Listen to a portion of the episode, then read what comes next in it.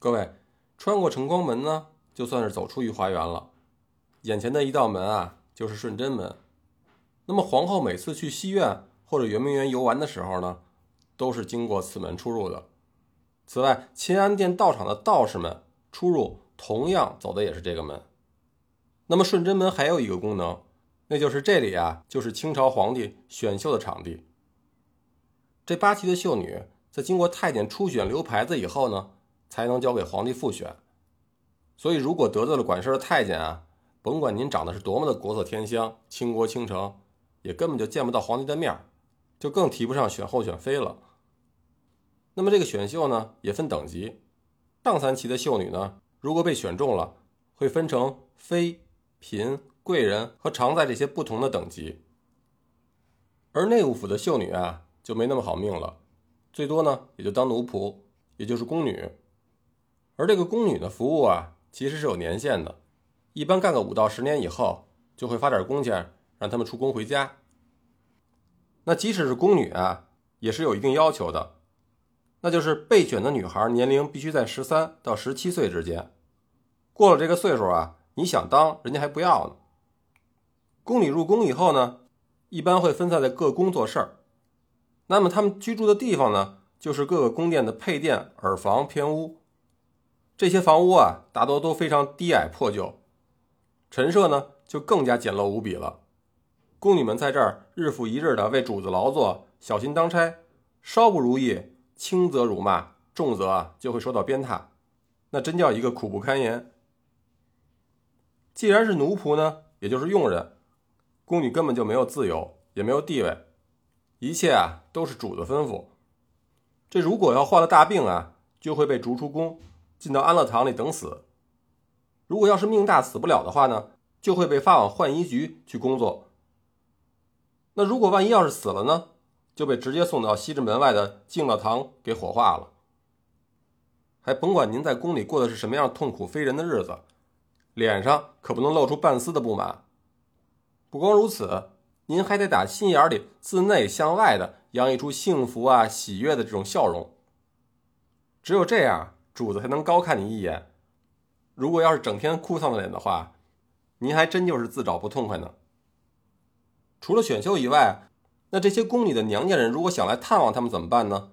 必须得认那些有权有势的太监当干爹，那才有机会让娘家人到这顺贞门这儿等着见上一面。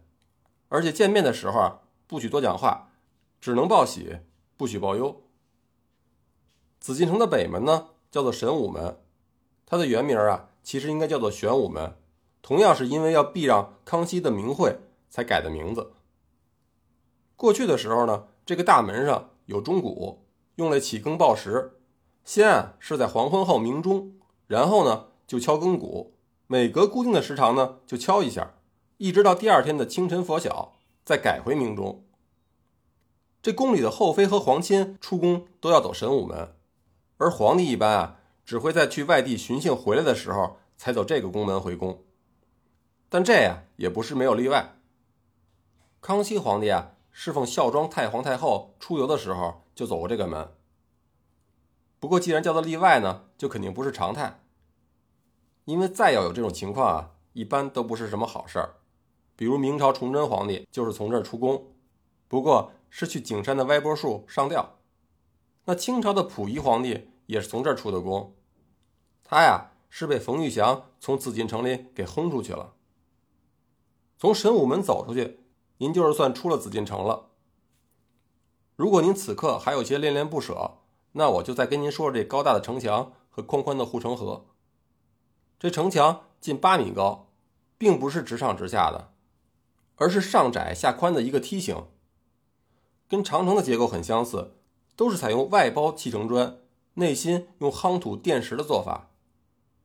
首先用亭泥成砖，也就是质地硬实但不宜细磨的成砖当做挡土墙，再用面砖，也叫澄浆砖，一层层的灌上浆，再磨砖对缝砌好。这澄浆砖啊，就是把泥土浸泡以后，经过沉淀，澄出最上层的细泥，晾干后做胚，再烧制打磨。虽然是比不上大殿里那些金砖那么昂贵，但也的确不便宜。据说每块价值两分八厘的白银。那当初建成的时候呢，仅面砖这一项就耗银三百万两。这些邓砖啊，当初都是从山东临清运来的，所以当时还专门下了一个规定：凡是运粮船，如果经过临清，必须得带一定数量的面砖，才允许你北上。那么这个护城河呢，宽有五十二米，深呢有六米，河水同样是来自于西边的玉泉山。据说以前这个护城河上还种着荷花呢。到了秋天，挖出的藕除了皇宫自己可以用以外，还会卖给老百姓搞创收。等到了冬天，会在这个护城河上凿冰，然后呢存放在紫禁城的冰库里，等到夏天再拿出来使用。您以前啊可能见过不少城隍庙，但您可能不知道这紫禁城里也有这么一座，位置呢就在这城墙的西北角里面。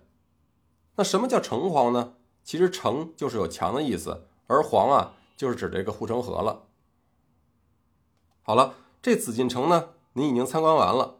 现在啊，您就可以去两边的角楼去拍几张高水准的照片，也可以到对面的景山公园上呢，去俯瞰一下这座历史悠久、巧夺天工的皇家宫殿建筑群。希望我的介绍啊，能让您觉得这次不虚此行，更愿您对在紫禁城的游览感到开心满意。好了，咱们以后有机会再见。